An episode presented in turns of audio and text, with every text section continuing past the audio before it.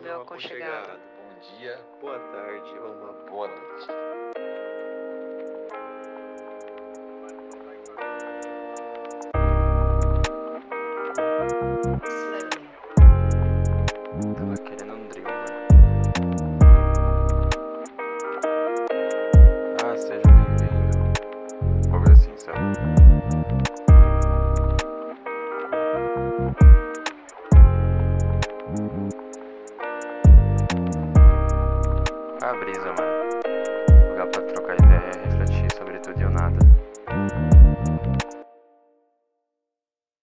Aconchegado, como é que você tá?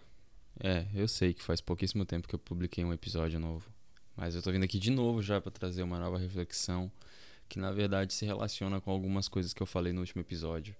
No último epi- episódio eu não me aprofundei em nenhuma questão é, a respeito das discriminações que eu citei, como o racismo, a xenofobia, a homofobia, porque eu acho que talvez você já tenha um conhecimento prévio sobre isso e muito provavelmente você tem suas referências, mas por não tratar especificamente e profundamente sobre algumas questões, isso pode gerar uma certa interpretação errônea. Então, esse episódio aqui, na verdade, é para trazer algumas, alguns nomes que seriam interessantes você pensar para refletir principalmente sobre racismo e para explicitar algumas eh, conjecturas que eu usei assim. E, bom, para começar isso, eh, esse episódio, melhor dizendo, eu queria só trazer eh, um panorama do Brasil, porque a realidade que a gente vive é uma realidade muito complexa, e eu falei isso no outro episódio. E entender que para superar ou para se superar qualquer tipo de preconceito e discriminação, nós temos muitas camadas. São muitos níveis para se chegar numa superação completa de um problema no Brasil. É, e o exemplo mais claro disso é o próprio racismo. Porque depois que a, a princesa Isabel, entre muitas aspas, aboliu a escravatura e os negros escravizados e também não só os negros escravizados, também os indígenas e toda a população que descendeu deles, não sendo só negros de pele preta, mas também os mamelucos, os mulatos, todos os mestiços também estavam sendo escravizados, passaram agora a ser livres, mas sem ter direito de ser considerado ser humano, tá ligado? E eu tive muito contato com vários textos e com diversas formas de poder perceber as nuances de racismo, até se compreender como uma pessoa negra, né? Porque para o IBGE, você não tá ligado, é considerado negro o contingente de pessoas pretas e pardas que compartilham uma mesma realidade socioeconômica. Então, o conceito de negro no Brasil é muito diferente do conceito que a gente tem nos Estados Unidos, que a gente tem eh, na França, até porque o racismo brasileiro ele tem uma especificidade latino-americana, brasileira, que é fruto de uma colonização portuguesa, que é fruto da história do Brasil, sabe? Os problemas sociais brasileiros eles precisam ser compreendidos à luz da história brasileira e por pensadores brasileiros, sabe? Olhar para o passado e ver quem eram os pensadores que ditavam as regras por aqui, quais eram as leis que regiam o país, para a gente conseguir compreender como é que o nosso país chegou onde chegou, sabe? É muito interessante a gente analisar a forma como se dá também o apartheid o racismo na América do Norte, mais especificamente nos Estados Unidos. A gente olhar também para a África do Sul, a gente olhar para a Europa, sabe? Tipo, tem muita coisa muito interessante que a gente pode pegar para analisar nesses países, mas nenhum deles é o Brasil, então nenhum pode, nenhum desses países e nenhum dos modelos e nenhum dos teóricos lá fora pode explicar realmente o Brasil. A gente consegue sim trocar muita figurinha, aprender muita coisa com a galera lá de fora, mas é preciso olhar para a realidade brasileira. E talvez a realidade brasileira dentro do racismo hoje ela seja explicada pelo pela democracia racial, que na verdade é um mito da democracia racial, algo que tentaram empurrar na nossa garganta por muito tempo, é, e por incrível que pareça ainda empurram. E, bom, é, é, como eu posso dizer, né? Eu, primeiro que eu, eu preciso que você esteja na mesma página que eu, e aqui, aqui eu vou falar algumas das muitas referências que você precisa conhecer até para falar sobre para falar não, né, mas para entender a história do Brasil em níveis é, de perspectiva negra e de antirracismo. E eu acho que você já ouviu falar muito sobre o livro Racismo Estrutural do Silvio Almeida. Ele tem um vídeo no YouTube que eu acho muito didático, sei lá, acho que eu já assisti umas cinco vezes, que é um vídeo de 2018. O título é História da Discriminação Racial na Educação Brasileira e é algo que é para mim muito caro, já que eu sou aluno de licenciatura atualmente. Tem um outro vídeo também que é do Carlos Medeiros. E esse vídeo é simplesmente é, é um banho de água fria, sabe? Porque é muito bom. E ele foi no Café Filosófico. Café Filosófico? Deixa eu conferir. Isso, na TV Cultura. E o título do vídeo é Raça e Racismo no Brasil, Carlos Medeiros. Veja esses dois vídeos, eu acho que vai ser assim, muito enriquecedor para você. Se você mora no Brasil, se você é negro, se você não é negro e mora no Brasil, ou se você simplesmente não acredita no racismo, também assista esse vídeo, tá ligado? Eu acho que isso vai tirar muitas escamas dos seus olhos. E talvez a leitura mais básica que eu possa indicar aqui seja o, manu o Pequeno Manual Antirracista da Djamila Ribeiro. É um livro que eu não li para valer, mas que tipo conversando com pessoas que já leram, tipo os outros conteúdos que eu tenho batem muito com ele. E eu acredito muito que a Jamila tá dentro da mesma perspectiva de estudo que eu tenho tido e de visão que eu tenho visto a respeito do, do racismo e da história do racismo no Brasil. É, mas falando em, em níveis mais profundos de discussão, é, o livro Rediscutindo a Mestiçagem no Brasil, do Kabengele Munanga, é um livro incrível. Eu não cheguei a ler ele inteiro, eu li alguns capítulos, mas que me abriram os olhos. E tem um outro. Peraí, deixa eu. Aqui, ó. Abdias Nascimento, Embranquecimento da Raça, uma estratégia de genocídio. Cara, esse aqui é foda. É, são textos, são referências que eu tô trazendo aqui para vocês que para você que talvez não seja de uma área de humanas, né, que não é, perceba, tipo, porra, por que tem tanto estudo a respeito do racismo? E eu tô falando especificamente do racismo, mas isso também se dá dentro dos campos é, LGBTQIA+, dos estudos de gênero, especificamente. Porque da mesma forma como se criaram nuances para continuar perpetuando uma discriminação racista, também se criaram nuances para perpetuar uma discriminação homofóbica. Da mesma maneira como se criaram nuances para se perpetuar uma discriminação xenofóbica, da mesma maneira que se criaram e se perpetuaram maneiras de continuar nuances mais e mais sutis de ser machista, sabe? É, a coisa vai se atualizando, tá ligado? E aí que tá o problema. Eu tô falando especificamente do racismo porque é um lugar que hoje eu entendo de uma maneira mais profunda então talvez eu não erre tanto se eu falar. É, mas por ser uma área que, por ser humana e por perceber a, as atualidades, se atualiza a todo instante, né? Tipo, não necessariamente a gente vai mudar o que está lá na base, mas a gente vai colocar camadas mais, mais sutis de crítica para entender as camadas mais sutis de discriminação. Você precisa estar tá estudando e estar tá atento sempre, tá ligado?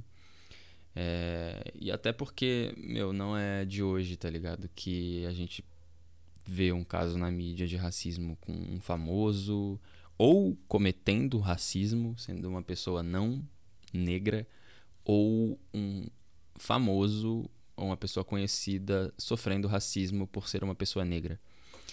E é um bagulho muito complicado, tá ligado? Porque é, essas sutilezas que na verdade nem sempre são tão sutis para quem entende e estuda o assunto, não são percebidas pela, pela grande massa. E é aí que tá. Quando eu falo no último episódio a respeito de compreender, é, de superar, de, por exemplo, lá na, lá na realidade do, do Bill, do Meme Bora Bill, o racismo não foi superado. Eu quero dizer, na verdade, é que o que não foi superado não foi o racismo. Porque o Brasil não, o Brasil não superou o racismo. Não superou. E eu acho que ainda tem muito trabalho a ser feito para superar. Mas a nuance mais básica, que é a da, a da ofensa falada, ainda não foi superada, tá ligado? A de, a de fazer piadinha, a de apontar, tá ligado? Isso pra mim, tipo, é racismo, mas dentro da minha realidade isso já foi superado, entendeu? E você, pra se chegar a uma superação de uma discriminação, seja ela qual for, você vai subindo degraizinhos, entendeu? Porque isso que é o problema, né? A gente teve uma elite aqui no Brasil que fundou uma, uma escala gigante de várias nuances e formas de continuar sendo, sabe, sendo racista, sendo homofóbico, sendo xenofóbico, sendo machista e por aí vai. E é muito difícil você simplesmente superar, tá ligado? Tudo de uma vez. Você primeiro compreende a realidade racial do Brasil, para depois você perceber é, a questão de classe social e perceber que classe social e raça também são relacionadas, porque a maior parte da população negra normalmente e majoritariamente é pobre. E aí você percebe isso, pô, mas por que assim? Aí você vai olhar para a história. E aí você vai começar a entender essas nuances, tá ligado? E para você entender que o racismo para ser superado precisa também passar por uma condição de é, redistribuição de, de renda para que se tenha um crescimento da classe negra né, que é a classe mais pobre, para que se tenha direito básico, para que a gente possa discutir em outro nível. Mano, mas para chegar aí já discutiu muita coisa, entendeu? Porque são vários degraizinhos.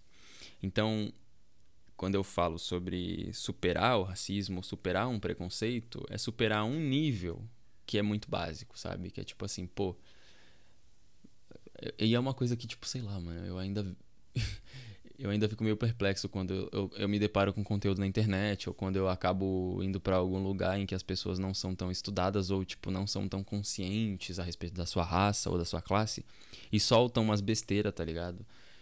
E é de ficar tipo, mano, meu Deus do céu, o cara tá falando um bagulho aqui super pesado, tá ligado? Mas tipo pro meio assim social, pô, todo mundo bêbado, os pedreirosão assim, tá ligado? Não, não, vou, não vou explicitar exatamente como rolou, mas eu já ouvi, tá ligado? Falar super racista falado pra um amigo, tá ligado? Tipo, um amigo falando pro outro um bagulho super racista. E o, e o amigo recebendo aquela ofensa como piada, entendeu? Porque no meio social deles é lido não como preconceito. Mas não é lido como preconceito porque eles não enxergam isso, tá ligado? Sabe? todo mundo pobre, mas tem um negro. E, tipo, de alguma forma, pode fazer piadinha com negro, pode fazer piada com pobre, mas, tipo, ninguém entende, tá ligado? Porque ninguém tem consciência racial e nem consciência de classe. E essa é uma problemática do Brasil muito grande, porque foi exatamente para isso que construíram essas nuances e essas várias sutilezas que criam uma coisa gigantesca que são as discriminações. E é muito complicado, tá ligado? Porque para se superar isso, a gente precisa de uma educação de base muito forte, a gente precisa de uma mobilização grande, muito forte, entendeu? E, meu, eu nem vou me alongar tanto aqui, porque aí eu vou começar a falar especificamente dos termos do racismo, do porquê isso acontece e talvez um pouquinho do gênero, porque a gente teve uma disciplina aí na UF que me abriu muitos olhos para muita coisa do, dos estudos de gênero que eu desconhecia.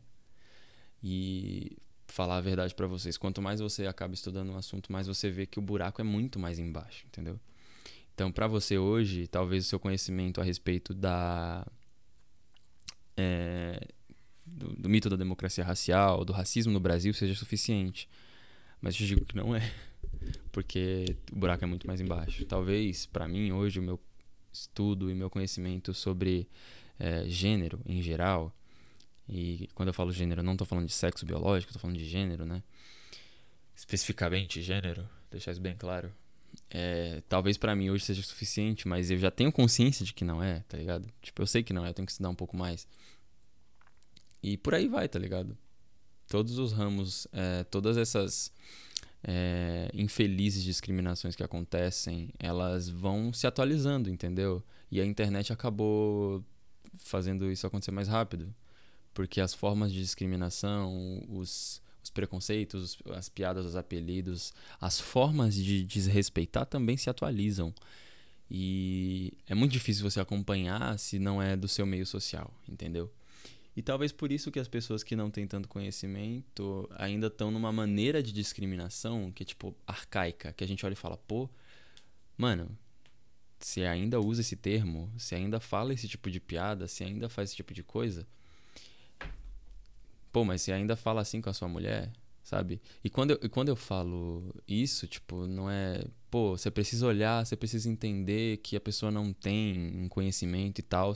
Não para justificar o que a pessoa tá falando, tá ligado? Ah, não, pra. Pô, ele trata a mulher mal, ele trata o negro mal porque no meio social dele não tem negro tal. Não tô passando pano pra racista nem pra machista, não, viu? Porque longe de mim.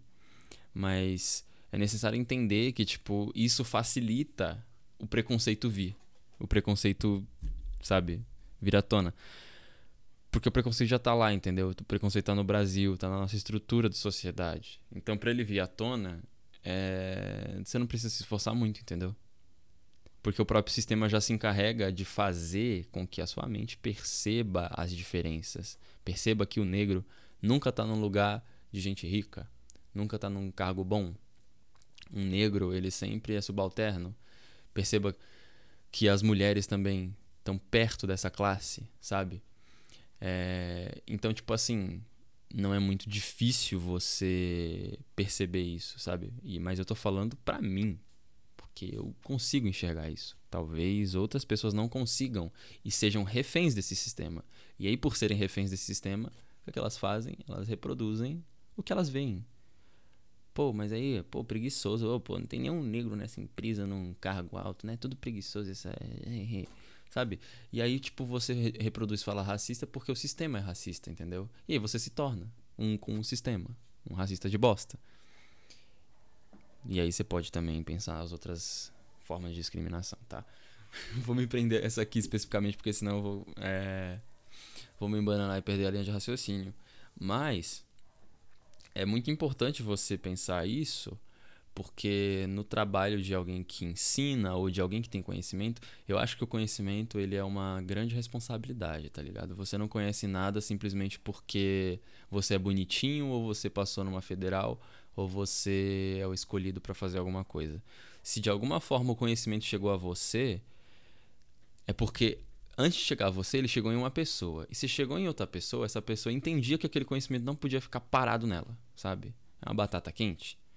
E se é um bagulho que abre os olhos das pessoas, que faz você evoluir como ser humano, como pessoa, faz você evoluir de qualquer forma, você tem que passar isso pra frente. Então, se chegou a você, tem que passar pra frente também, entendeu? E é um pouco cansativo, sabe? Porque por se tratar de uma estrutura muito estabelecida, complexa, porque a realidade brasileira é complexa, e a gente tá falando aqui de centenas de anos para isso se construir, entendeu? é muito difícil você, tipo, com a força da sua palavra lutar contra isso. E talvez por isso que hoje eu olho pro rap e veja uma força muito grande, principalmente dentro da internet hoje, porque o rap tem atingido camadas que em 2000, quando tipo o rap tava no começo, vamos dizer assim, no Brasil, e ainda era considerado cultura marginal, de periferia e música de bandido, Nessa época o rap não alcançava as camadas sociais que ele alcança hoje. Antes o rap não tinha mídia, o rap não tinha TV, o rap era periferia pura. Hoje o rap ainda é periferia pura. Só que o Brasil, não todo, né? Mas o Brasil, uma parte do Brasil, entende a importância da voz da periferia, entende a importância das causas das pessoas que moram na periferia, entendem as demandas. E o rap é uma grande é, maneira de denunciar tudo o que acontece, entendeu? É, seja através dos slams, seja através das batalhas, seja através de um cipher, seja através de um álbum que algum algum MC, algum rapper vai tratar de um assunto, tá ligado? Trazendo uma narrativa, sempre tem a pauta racial, sempre tem a pauta da violência policial, sempre tem a pauta da pobreza, sempre tem a pauta do uso de drogas, que é uma alternativa para não se passar fome dentro da favela. Então, tipo assim, são reflexos do racismo, entendeu? E eu tô falando que não é especificamente racismo, mas são reflexos do. Porque na periferia nem todo mundo é preto, nem todo mundo é negro, sabe? Existem pessoas brancas. E não necessariamente essas pessoas vão sofrer racismo, mas elas vão sofrer uma certa discriminação por serem pobres, né? Que é o elitismo, o elitismo classista. E isso também é pauta da periferia, entendeu? E isso também é, faz parte do debate do, do mundo negro, porque boa parte dos negros também estão nessa situação. Então, tipo assim, é tão complexo e envolvem tantas outras questões, sabe, que os grupos eles se conversam. E é por isso, talvez, que seja difícil explicar para uma pessoa que não enxerga essa realidade, que é refém desse sistema, que é refém da estrutura que faz toda essa opressão, entendeu? Porque você tem que ensinar muito beabá. E é beabá da área A, B, C e D. E talvez. É... E aí só tal. Eu não pensei que esse episódio falando sobre o Toguro fosse me trazer tanta reflexão. Só talvez a coisa mais básica que se deve ensinar de primeira é o respeito, entendeu? Como já falava, sabotagem, tá ligado? Respeito é para quem tem, mano. E tem que chegar com respeito, tem que chegar no sapatinho. E talvez seja isso que o Toguro tenha tentado ensinar, sabe? Tipo, beleza que você não gosta da lésbica. Ah, tá, tá. V vamos partir pro básico eu não quero saber o porquê você gosta ou não gosta. Eu não quero explicar para você a história do sistema que foi feito para ser heteronormativo e para você rejeitar o que não é cis heteronormativo. Eu só quero que você respeite. Depois que você respeitar, beleza. Aí a gente supera essa nuance básica, nuance mais básica para a gente ir para um, uma discussão um pouquinho mais aprofundada.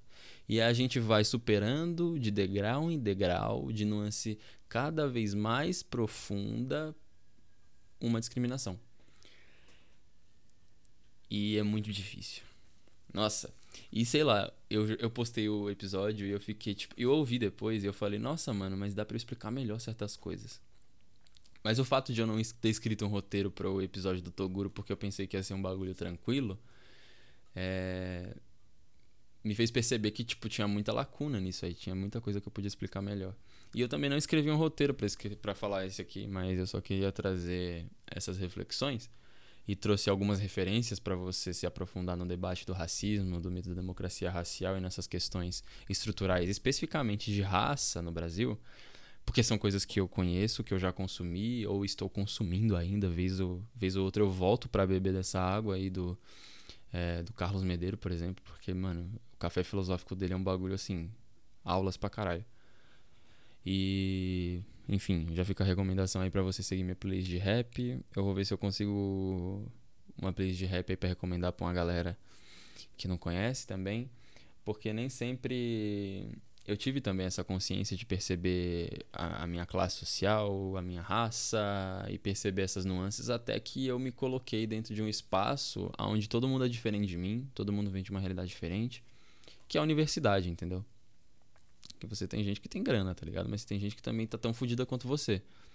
Você tem gente que faz por hobby, tem gente que faz isso porque é a vida dela, tipo assim, a família tá dependendo disso, entendeu? Então é muito complicado, tá ligado? Porque quando você não tem consciência das coisas, você passa pela vida sem viver. E você vive uma vida sem muito sentido, entendeu? É, tipo, você tá sendo movido só pelo ego. E aí a gente olhar para o Brasil e perceber essas questões faz a gente ter as consciências de classe, de raça, a consciência socioeconômica, né, que já é a consciência de classe, enfim. E a gente vai percebendo que a gente faz parte de muitas minorias, tá ligado? E que não são minorias, na verdade. Né? A gente fala minoria porque, na verdade, o poder que tem no país, ele não está na mão dessas minorias, então a, essa minoria não tem poder, ela não pode fazer muita coisa. Mas a gente, na realidade, é a maioria, entendeu? A maioria do, da população brasileira é pobre e negra, então, tipo, como assim minoria, tá ligado? Como assim? Porque quem deu o nome de minoria foi quem tem o poder, tá ligado? Enfim, eu não vou entrar nesse, nesse mérito, nessa questão, porque aí o episódio vai se tornar um grande monólogo meu falando sobre o que eu penso a respeito das relações de poder no Brasil, mas aqui não vem ao caso. E aí eu vou falar também que o que a gente discute no Brasil não é política, mas fetichização de poder. E aí eu não vou falar mais nada, porque aí eu. vai dar um nome muito grande na minha própria cabeça e eu imagino que para vocês vai ser bem pior. Mas, enfim eu queria esclarecer algumas coisinhas e endossar um pouco mais o debate. Eu engrossei o debate, né? Eu desci um, um degrau um pouquinho para ir mais profundo, para explicitar isso, entendeu? Quando a gente fala sobre superar uma questão, ou quando a gente fala para, pô, entenda o lado dele e tal, é pra gente que tem o conhecimento perceber que, pô, o cara tá num nível de debate ainda muito básico, sabe? Tipo, você já tá com. Você já tá mergulhando no debate, entendeu? Você já tem conhecimento prévio, você já tá, tipo começando a dominar um pouco o assunto, mas tem gente que, tipo, pô, ainda tá na, na areia da praia, olhando pro assunto, assim, nem colocou o pé, entendeu? Então a pessoa ainda tipo nem começou a caminhar para desconstruir, para desconstruir esses preconceitos, para desconstruir essas ideias tortas. E nem sempre, né, as pessoas também estão dispostas a desconstruir. Tem gente que gosta de ser refém do sistema e fazer o quê? A gente não pode simplesmente querer que as pessoas abram os olhos. As pessoas têm que querer abrir. Mas a gente tem que dar a oportunidade de fazer isso, entendeu? Então eu acho que esse episódio aqui é uma grande é uma grande cartilha de vo para você aí que está querendo aprofundar seus conhecimentos sobre um assunto, estuda, tá? Vai valer a pena. Inclusive eu quero agradecer as pessoas aí que me ensinaram muito a respeito de diversas coisas, tá? Eu, eu não vou especificar os assuntos porque aí vão, vão me classificar como sendo uma pessoa A ou B, politicamente falando. E eu ainda estou dentro desse debate por causa do cenário político brasileiro atual. Então é muito importante que a gente crie isso para os próximos anos, crie isso para as pessoas que a gente conversa. E mesmo que a gente não faça uma. Sei lá, que a gente não vá ensinar o beabá para a pessoa, tipo, a gente vai pegar na mão, olha, eu vou te ensinar isso aqui, ó a, B e C. Como não ser racista, tá? Você começa aqui, você começa respeitando, você começa não apontando, você começa não encarando, você começa não mudando o lado da rua, você começa. Você não vai fazer isso com todo mundo, entendeu? Na verdade, é provável que você não faça isso com ninguém. Mas você ter a postura de entender que você tem mais conhecimento que uma pessoa sobre um assunto que é um assunto problemático e que você precisa de alguma maneira guiar ela para encontrar uma solução dentro dela para ela abrir os olhos e parar de ser tapada. É, sei lá, fazer um trabalhinho de Toguro mesmo. Que é você, tipo, incitar as pessoas com questões. um trabalho de Toguro que na verdade seria Sócrates, né? Você ficar perguntando às pessoas, tipo, o que é amizade? O que é... Não, mas a amizade é para ser feliz? Não, mas o que é felicidade? Mas a real é que é, eu, eu, acho que é mais um convite mesmo, não é nem pra você fazer um trabalho de Toguro. Eu acho que esse episódio aqui, essa sequência de episódio é para você fazer um trabalho de aprofundar a sua percepção sobre a realidade brasileira e perceber que por mais que você ache que o problema começa, por exemplo, no, na ascensão do fascismo brasileiro, por mais que você pense que o problema comece no fanatismo de um de um político, por mais que você ache que o problema é esse e comece nele, pô, o problema é esse, esse é o problema, mas existe uma série de acontecimentos históricos no nosso país e os mais recentes, né, que levaram a isso a acontecer. Mas existe uma série de problemas na estrutura do Brasil que propiciam esses cenários acontecerem, sabe? Então, não pense que, por exemplo, as eleições de 2022 vão resolver um problema ou vão criar um problema maior. O problema já estava aí, entendeu? 64 já foi reflexo disso. A redemocratização do Brasil não solucionou isso, porque essas pequenas soluções não foram feitas pela base, entendeu? Ou melhor, não foram feitas 100% pela base, corrigindo-me aqui. Então, é lógico que sempre vai ter alguém lá em cima que vai estar tá mexendo pauzinho para beneficiar a elite. E isso sempre está propício, ou melhor, é propenso de ocorrer, sabe? Porque a gente não. Enfim, né? Enfim. Eu, eu espero muito que uh, tem, tenha gente me ouvindo e que esteja acompanhando minha linha de raciocínio, porque eu realmente estou falando num nível abstrato para não falar nomes, para não falar é, para não falar direita e esquerda, para não falar presidente A, B ou C, para não falar candidato A, B ou C, para não falar porque eu não quero enviesar a sua maneira de ouvir isso aqui, porque eu sei que infelizmente muita gente quando escuta alguém criticar o político de estimação ou quando escuta alguém criticar o lado político, para de ouvir, sabe? É um grande problema. Porque a gente polariza a nossa interpretação e a gente polariza a nossa maneira de ver mundo. E aí a gente vê acontecer o que acontece em Aparecida do. Aparecida, né? Por exemplo, aí no dia 12, que teve. É, eu não vou dizer adeptos do Bolsonaro ou bolsomínios, eu vou só dizer pessoas é, acéfalas, pessoas irracionais mesmo, que tem, tipo, que são fanáticas por uma personalidade política, Não é nem pelo político, mas é pela personalidade, isso é o que ele representa. E simplesmente, tipo, agrediram o cinegrafista da televisão da Aparecida, sabe? Da, da emissora. Estavam bebendo dentro do templo, tá ligado? Tava, tipo, xingando o padre, falando bosta. E, tipo, poxa, mano, o que, que é isso? Sabe? A gente perdeu a racionalidade. Porque a gente simplesmente polarizou o nosso pensamento, sabe? A nossa leitura de mundo se polarizou. E eu falo, nossa, não eu e você. Porque se a gente está debatendo isso aqui, significa que a gente está tentando, de uma maneira crítica, dentro desse caos todo, superar isso, né? E como eu falei, superar degrau por degrau, cada vez indo num debate mais profundo, problematizando cada vez mais, para que um dia a gente supere de vez, tá? Se a gente está discutindo isso aqui, se você está comigo, é porque de alguma forma você sabe que isso não é certo. E você tende a olhar mais de uma visão, sabe? Você tenta olhar o lado do outro, compreender, problematizar, e por mais que você não concorde, você cresce repertório, cresce argumentação e você cresce aí seu cérebro porque você vai adquirindo conhecimento.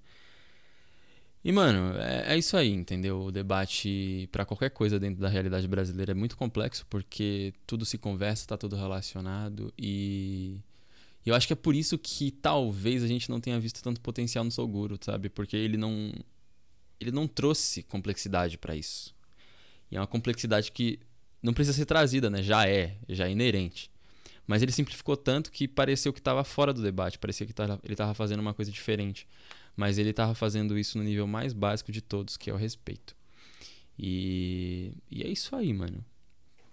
Talvez o Toguro tenha sido uma ponta, uma, uma faísca aí.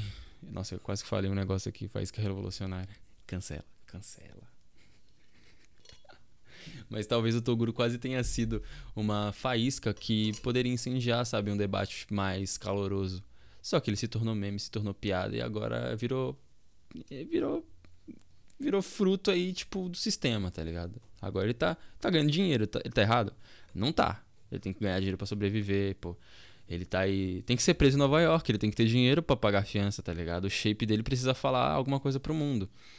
E talvez ele tenha falado uma coisa que ninguém tenha entendido e fizemos piada, e depois o shape dele mudou o discurso, entendeu? Porque percebeu que era isso que dava dinheiro. É... E é isso aí.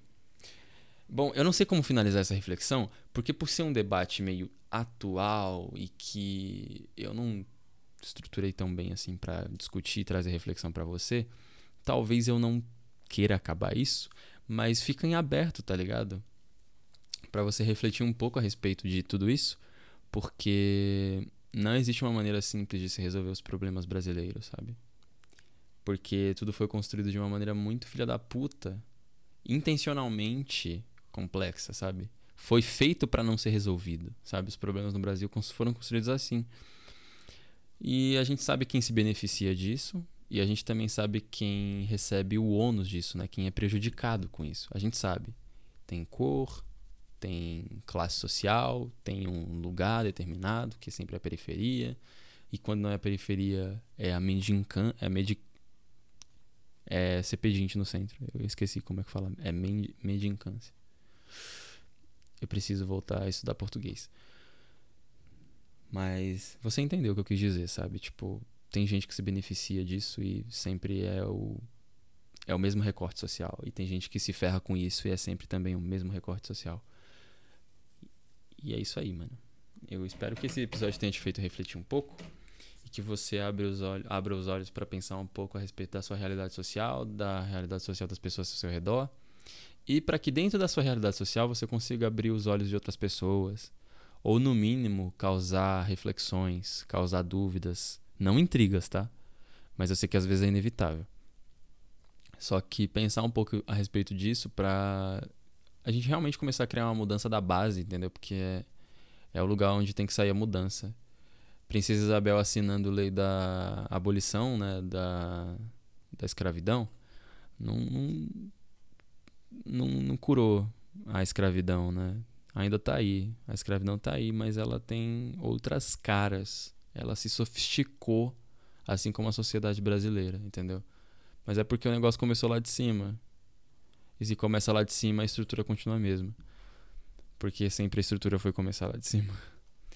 É, e aí eu espero que isso tenha te feito pensar um pouco. E é isso aí, mano, porque eu tô me despedindo aqui faz 5 minutos e eu não consigo terminar. Então eu só vou dropar aqui. É... E se você gostou, muito bem. Se você não gostou também, fala comigo, manda suas referências lá no Instagram do Qual é a Brisa. E conhece, conheça lá no Aurelo, tá? O, os planos de apoio do Qual é a Brisa. Porque a gente precisa de dinheiro para sobreviver nessa sociedade e eu preciso de dinheiro para pagar a internet para estar tá postando isso aqui, para estar tá pagando energia. E é isso aí, galera. Quero agradecer muito a você pela audiência mais uma vez e por me aguentar falando coisas às vezes tão abstratas que provavelmente fujam assim do tema, mas que de alguma maneira te causa interesse. Muito obrigado por ainda estar interessado nisso aqui. E é isso aí. Segue o Qual é a Brisa nas redes sociais, vai na Aurelo, segue a gente também. Participa da comunidade, conheça os planos de apoio. E é isso aí. Muito obrigado e até a próxima brisa.